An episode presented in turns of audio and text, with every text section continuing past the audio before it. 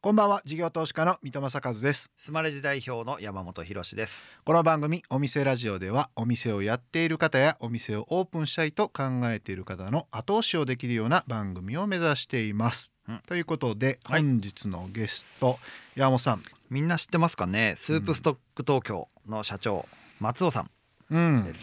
なんかね20年前ぐらいに私が社会人になるちょっと前ぐらいだったんではい結構メディアとかでもスープで外食みたいなんで結構メディアに載ってたんですよね。うんでどんなビジネスされてるのかなってすごいはい気になってましたんで今回来てくださるということではいいろいろとお伺いしたいなと思います。えーではこの後株式会社スープストック東京代表取締役社長松尾実次さん登場です。さあお店ラジオオープンです。ゲストは株式会社スープストック東京代表取締役社長松尾実次さんです。よろしくお願いします。よろしくお願いします。社長今されてるんですけど創業ではないんですよね、そうですそうです。どうやってこのスープストック東京ができたのかなっていうとこちょっとまず最初聞いてみたいんですけどはい。もう遡ることで言うと20年以上前ぐらいになるんですかねそうですね。あのもともと三菱商事というまあ総合商社に勤めてたまあ創業者にあたるこう遠山と言いますが、遠山がまあ商社の仕事ってまあ建設不動産とかそういうところに彼はいたので大きい仕事やってるんだけれども。なんかこう手触り感のある、うん。こう自分でも実はアート作品を作ったりとかするアーティスト活動もしてて、なんかそういうこうものづくりに近いような仕事を自分でやりたいなってことで、三菱商事さんが出資しているケンタッキーフライドチキン、まあ、出向させてもらって、はい、まあ、やりながら夜な夜なうん湧いてきたというか降ってきたというか、はい。まあ、彼自身がすごいスープとか汁物とか大好きだっていうことと、はい。当時読んだこう記事かなんかで、うん。男の人はファストフードっていうと、えー例えばまあ駅の立ち食いそばとか、はい。まあ、ラーメンとかいろいろある、あったかいものたくさん食べれるけど女性が食べれるものがすごく少ないとかうん。なんかかっこ悪いというか、うん。いられないなっていう女性の心理みたいなのがなんかこう記事で読んだと。はいはいはい。女性が一人でこう温かいものを食べれる、まあ、シンプルなお店を作りたいなっていうのが、なんかこう湧いてきて、うんでもう夜な夜な企画書を書いて。うん。でそれをそのケンタッキーの方々に、うん。まあ、プレゼンというかそしたらまあじゃあやってみなさいといいうことになって1号店をあのお台場のヴィーナスフォートが当時ちょうど開業する時なんですけど、まあご縁をいただいてうん1号店を開業したっていうのがスタートですうね。ん当時現場ではしっかりいろいろとやられてると思うんですけどある程度は勢いでドーンみたいな感じでまあやられた感じはあるんですね。そうですね、まあ、ただ企画書自体もすごくこう、あの物語調になっているというか、はい。まあ、例えば10年後にはもうこうなってます。例えば JAL さんの機内食に採用されてますとか、店舗が50店舗になってて、まあ、あの店舗ビジネスとか飲食ビジネスっていうことの枠を超えたいろんな活動が共感してくださるお客様と共にできてますと。で10年経って成功しています。うん。なぜならこのプレゼンをしたのをあのちゃんと決済してくださった方々がいらっしゃったからですみたいなうんうんこう物語になってるんですよ。でそれをプレゼンされたらね決済しないわけにいかないじゃないですか。そういうところもあの非常に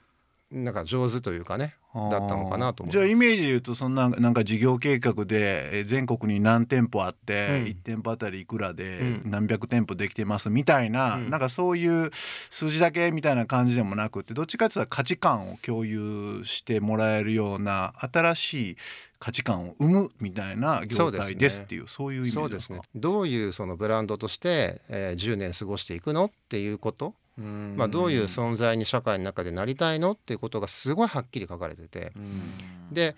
当時から、まあ、あのスープストック東京スープですからなそのつゆさんっていう秋のつゆさんっていう名前の、はまあ、実在はしないんですけど、はい。その秋野つゆさんっていう人物にスープストック東京をちょっと置き換えていはい。じゃあ秋野つゆさんってどういう性格なのとかどういう友達との過ごし方するのとか食に対してのこだわりってどうなのとか、はまあ、その人物はこんな人だっていうのを一生懸命書くわけですね。ではい。それがそのままスープストック東京さんっていうこうペルソナなんて最近は言われますけど、まあ、はい。そういうイメージをしっかり作ったことで、はい。まあ、結局僕はその後社長を引き受けてますけどやっぱりそのあの創業者の遠山の人格そのものでもないし私の人格でもないしこの秋野剛さんなら秋野剛さんもしくはスープストック東京さんという人がこう何年もかけて育っていっている感じっていう、まあ、それをもう最初からその企画書の段階から書かれてるので。すげえあのちょっとユニークですよね。なんか。こうもう未来が見えてたというか、うん。多分この歴史のトレンドとしてこうなっていくんだろうみたいなところをある程度捉まえた企画書とかストーリーを作ってたってことですよね。そうですね、まあ、ただ本人はあまりこうマーケティングとか、うん。そういうのは好きじゃない最近これが流行ってるからこれと掛け合わせるといいよとか、まあ、そういうのはすごい嫌う人で、うんやっぱり自分のオリジナリティオリジナルなものをやっぱりやりたいしだからスープストック東京のそれこそロゴ一つとってもうん創業者の遠山自身が書いたものだし、うんそれ白黒のロゴなんですけど、はいシンプルですよね。うん、99年当時に多分飲食店で白黒のロゴってうちだけだったと思うんですよね。確かにうん、もう目立てばいいっていうイメージの方がどっちかっていうと強い。そうそう。こうなんか美味しそうな色とかね。はいはいなんかそういうものが多かったと思うんですけどなんかそこを押し出すっていうよりそこは別にシンプルでいいじゃないかと。だ店作りもシンプルでいい。であの商品自体にはちゃんとこだわりを持って、まあ、しかも本物を。はでさらにそれをじゃあ安く売らなきゃいけないこともない、まあ、ファストフードってなんとなく安安いことが当たり前みたいな時代もあったと思うんですけい。ど、うん。クーポンいっぱい配ってとか CM いっぱい打ってとか。だけどまあそこにお金かけるんだったらちゃんとクオリティにお金かけた方がいいし、ちゃんといいものを本気で作って無添加でやるんだったらなんかそこにプライド持った方がいいでしょっていうとこで、だからファストフードなんだけれどもなんか早いっていうこと以外は世の中の他のファストフードをなぞりたいっていう気持ちは彼は全くなくてうん。だからオリジナルで作るっていうことはすごい大事だし何空気を読んで作るっていうよりは自分が本当にいいと思うものを思いっきり投げ込むっていううん。スタイルの起業だったと思います。なるほどな、うん。それはもう最初から結構1店舗目から結構受けて2店舗目、3店舗目ってスムーズにこう進んでいった感じなんですか？いやこれがね1店舗目はすごい良かったんですよ。はいはいだけどあの2店舗目3店舗目は本人ももう冷や汗かくぐらい失敗しててへえっていうのはそのやっぱ立地ってすごい飲食店大事であの1店舗目ってやっぱり、まあ、施設の力もあったし、うん。まあ自分たちもその中で目立てたっていうのはあるけれどじゃあ次にって言った時に企画書上あのオフィス街とかでねうん。ランチにこうスープを食べてもらえるシーンみたいなことが描かれてたんで、はい。まあ、その通り赤坂あたりのオフィス街にお店を出した。のでランチはその期待通り来ていただける、うん。だけれどもまあそれ以外の時間帯が一切お客さん来ない。だから当時の社員かな？夕方行ったら階段に座ってギター弾いてたとか言って。アーティストなスタッフやな。そうそう。はいはいだからランチ一発のために結局高い家賃払うわけだから、まあ、投資もしちゃったし回収全然できないし、うんってことで、まあ、本当に冷や汗かいて2店舗目3店舗目は大失敗、あそうなんですね。そうですね。えーお送りしているのは松尾さんセレクトの一曲、えーなんでこの曲を選ばれたんでしょうか？えー学生時代からちょっとこうへこんだり元気がない時にこう聞くとテンションが上がる曲なので選びました。ありがとうございます、えーお送りしたのはビーズ見えない力インビジブルワンでした1店舗目はお台場にいろんなところからうんも投資もあったし人が集まってるけど、うん。その次は続かなかったってことそうですね。でどこから盛り上げていく感じなんですか？えっと今もまさにそうなんですけど、まあ、駅ビルとか駅中と呼ばれる施設に、そのスープストック東京を出店するようになってからが、まあ、伸びていった。駅だとあのもちろんそこは必ず通りますしそれは朝も通るし夜帰る時も通るし、まあ、さらに駅ビルさんはどんどんこうファッションとか、えーまあ、買い物っていうことに関しての機能をどんどん追加されていって、うん。駅自体がすごくこう活性化されていった流れの中であの女性が食べたくなるそのスープ温かいものをうん。小さい粒数でコンパクトにあの回転よく出せる業態っていうことでこうスープストック東京を指名いただけることが増えて我々が別に積極的にそういうことを言ってないですけどまあ女性版丼屋さんっていうか女性版ファストフードみたいな言われ方をすることは結構あって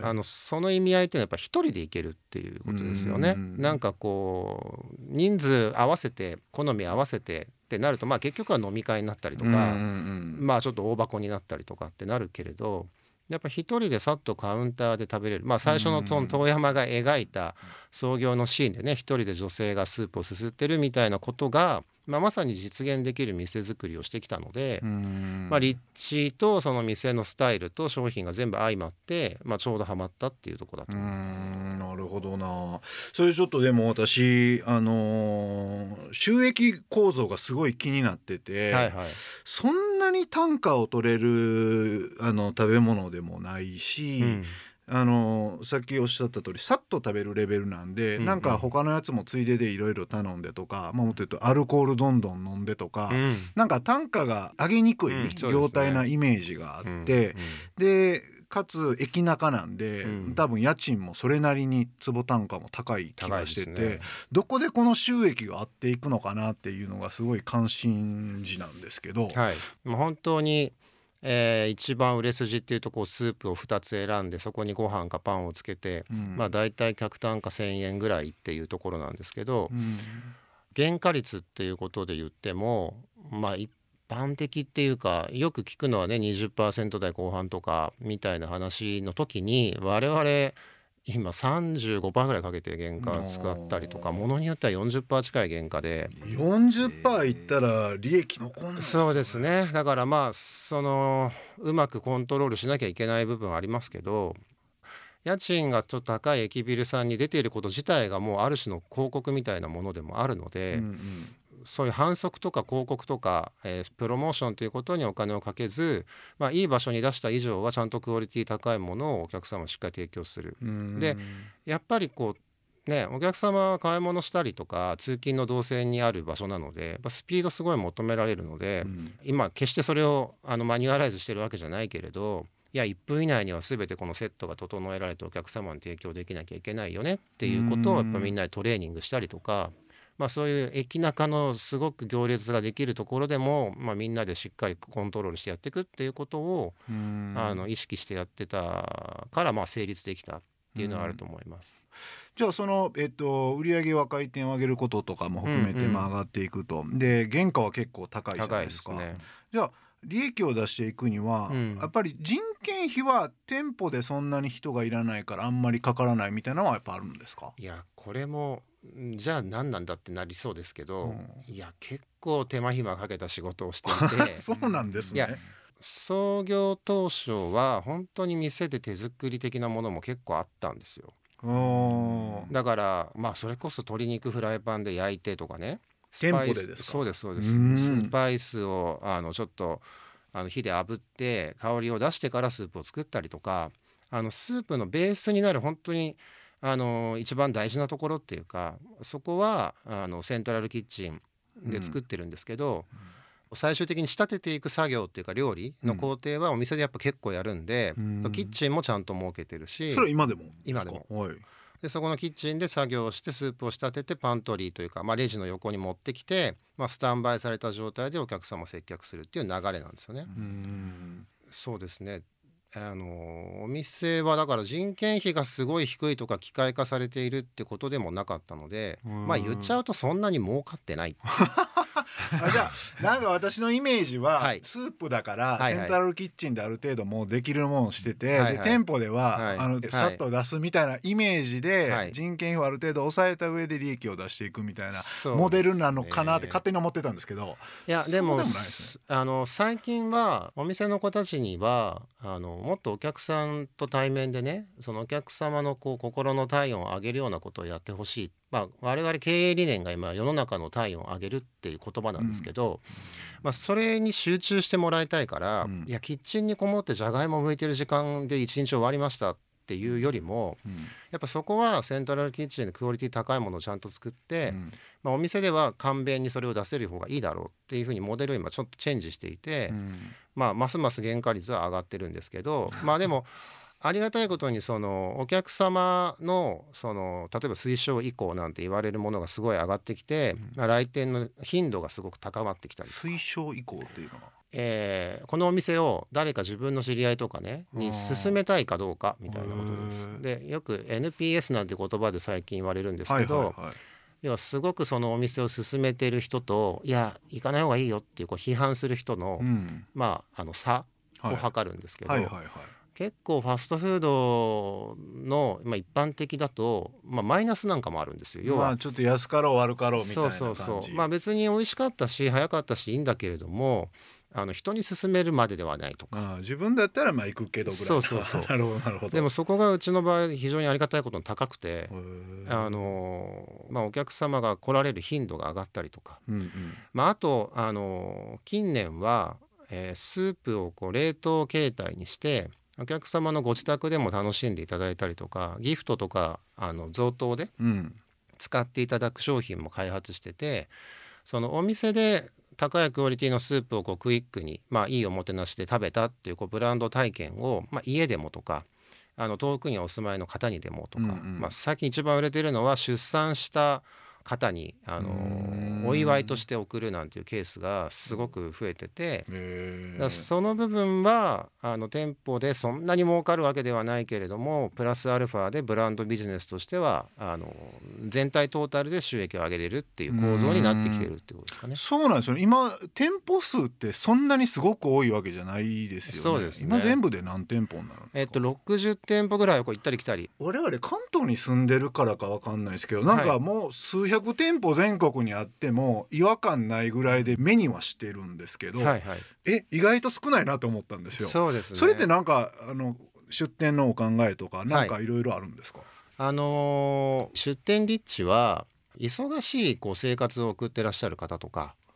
やっぱ都会とか大都市とかっていうところにすごくスープストックはマッチするので田んぼの隣にありますってことでやっぱりなくてそういうところの素材を預かって都会でちゃんと美味しいものが食べれるっていうファストフードなんて言ってるけどスローフードのように食べれるっていうコンセプトがあるからあのお店を出す場所っていうのはやっぱ大都市に限られてて。あだから郊外のロードサイトでドーンみたいな感じははやらないですね。あんまりってことですよね。そうですね。それ今後の展開としてはどうなんですかね、思考実験にちょっと近いんですけどスターバックスとかってうんうんなんかおしゃれな感じで、はい。なんかその大都市の真ん中にあるうん。スポットみたいな感じで一昔前はあったじゃないですか、はいはいはい。でも最近ロードサイドもちょっとこううん。スターバックス出てるじゃないですか。やっぱあんなイメージとかってありえるんですかね？あのー今まさにちょっとやりたいなと思ってるのはロードサイドっていうことではないんですけど駅からちょっと離れた場所中野にお店を出したんですけど通常だと、まあ、中野のじゃあ駅ビルとか駅30秒みたいな場所に、まあ、いつも選んで出してる。でもちょっと歩いて、まあ、5分以上ですかね、はいっていうところにあのお店を出させてもらっていて、出したら今度ウーバーとかで中野近辺の方々がすごく使われたりとか。でやっぱりこう使われ方が変わってきてるんですよね。で冷凍スープも近くにスーパーがあるのでそのスーパーで買い物したついでにスープストックで冷凍スープも買って帰っていただけるとか、まあ、そういうこう飲食店という形だけじゃなくて、まあ、いろんな面でスープストック東京とのこうお付き合いしていただけるこう立地っていうところにこれからちょっとお店を増やしたいなと思っていて。へー。冷凍スープを販売されてるってはいおっしゃってるんですけど、そっち側行っちゃうと競合がまた全然違う領域にたくさん出てくるイメージがあってその、はい。勝ちにくい気もするんですけどそれってやっぱなんかオリジナル性で勝ててる理由があるんですか、そうですね。まあ冷凍スープはもう2004年ぐらいから実はやっていてうんだからもう18年やってるんですけど、えー百貨店さんの中に冷凍スープの専門店みたいなものも僕ら作っていて今10店舗あるんですけどお店で食べれない。でも冷凍スープのバリエーションがあのすごくある。まあ、我々もそのレシピたくさんあるので、まあ、それを、あのー扱わせていただいている専門店っていうのを持っているのと、うんえーそれをやっぱりこうデパートとかのデパ地下とかでそういうお店があるとまあそれを全国のバイヤーさんとかもちろん見に来られて意識されてることもあって、そうすると各地域のあの食品に関してこだわりのあるスーパーさんのバイヤーさんとかからお話しいただけるんですよ。でうんそこに我々をこう卸させていただいていてだから今もう全国で300箇所ぐらい卸してるんですけどでもその卸す際にやはり冷凍スープとか冷凍食品ってここからここまで全部3割引きとかうん4割引きとかなんかそういう時代もあったし、あの我々としてはそういうふうにそもそもお店で安売りもしないからうんじゃあどうやって両立しようかなって思った時にその重機を我々が持ち込んだりはもしくはもうこのコーナー一角全部我々に装飾させてくださいってことへでえもうスープストック東京のスープしか置けないような棚を我々が作らせていただいてでそこはもうディスカウントもしないしっていう形でこう商売をしてるんですね。だからなんか昔の、まあ、ハーゲンダッツのアイスクリームとかも、いはいはいはい。結構そういうね高級アイスクリームって他と100円のバニラとね300円のうんじゃあバニラとうん。どうやって売るのっていう話があったと思うんですけどやっぱりその見せ方とかうん。うんっていうところはすごく我々もこだわっていて中でまあ冷凍スープの EC 卸、えー店舗販売全部合わせて今40億ぐらいっていう形になってますね。ん。じゃあ結構生活の中に入り込んでるスープっていうイメージにもうなってるんですよね。ありがたいことにそうやってこう自分の冷凍庫の中にね、うん。あのし格納していただけるというか、うん。はい、感じになってるかもしれないです、なるほどな。いやいろいろいろとお伺いをして非常に勉強になりました。いえいえ。はい、えーゲストは株式会社スープストック東京代表取締役社長松尾実次さんでした。松尾さんには来週もお付き合いいただきます。ありがとうございました。ありがとうございました事業投資家の三戸正和とスマレジ代表の山本博でお送りしてきました。お店ラジオそろそろ閉店のお時間です。音変わっただやん。音変わりましたねコールオン。すごいな。これ毎回変わるんかな？いや不評やったんちゃいますか？前回の えーこの番組ではお店の方からの PR メッセージが留守番電話という形で届きます、うん。それでは聞いてみましょこんばんは。難波の駅地下にオープンしましたほぐしサロンノアです。地域最安値のもみほぐし60分税抜き2980円ながら、新店舗ならではの綺麗な店内に加え、シャワー完備、仮眠ができたり、施術後のドリンクサービスもございます。先日はホットペッパービューティー震災橋難波エリアの口コミランキング1位を獲得しました。水戸さん、山本さん、24時間営業しているので、口コミ1位のもみほぐしをぜひ体験しに来てくださいね。う、え24時間ってすごない、どういうこと？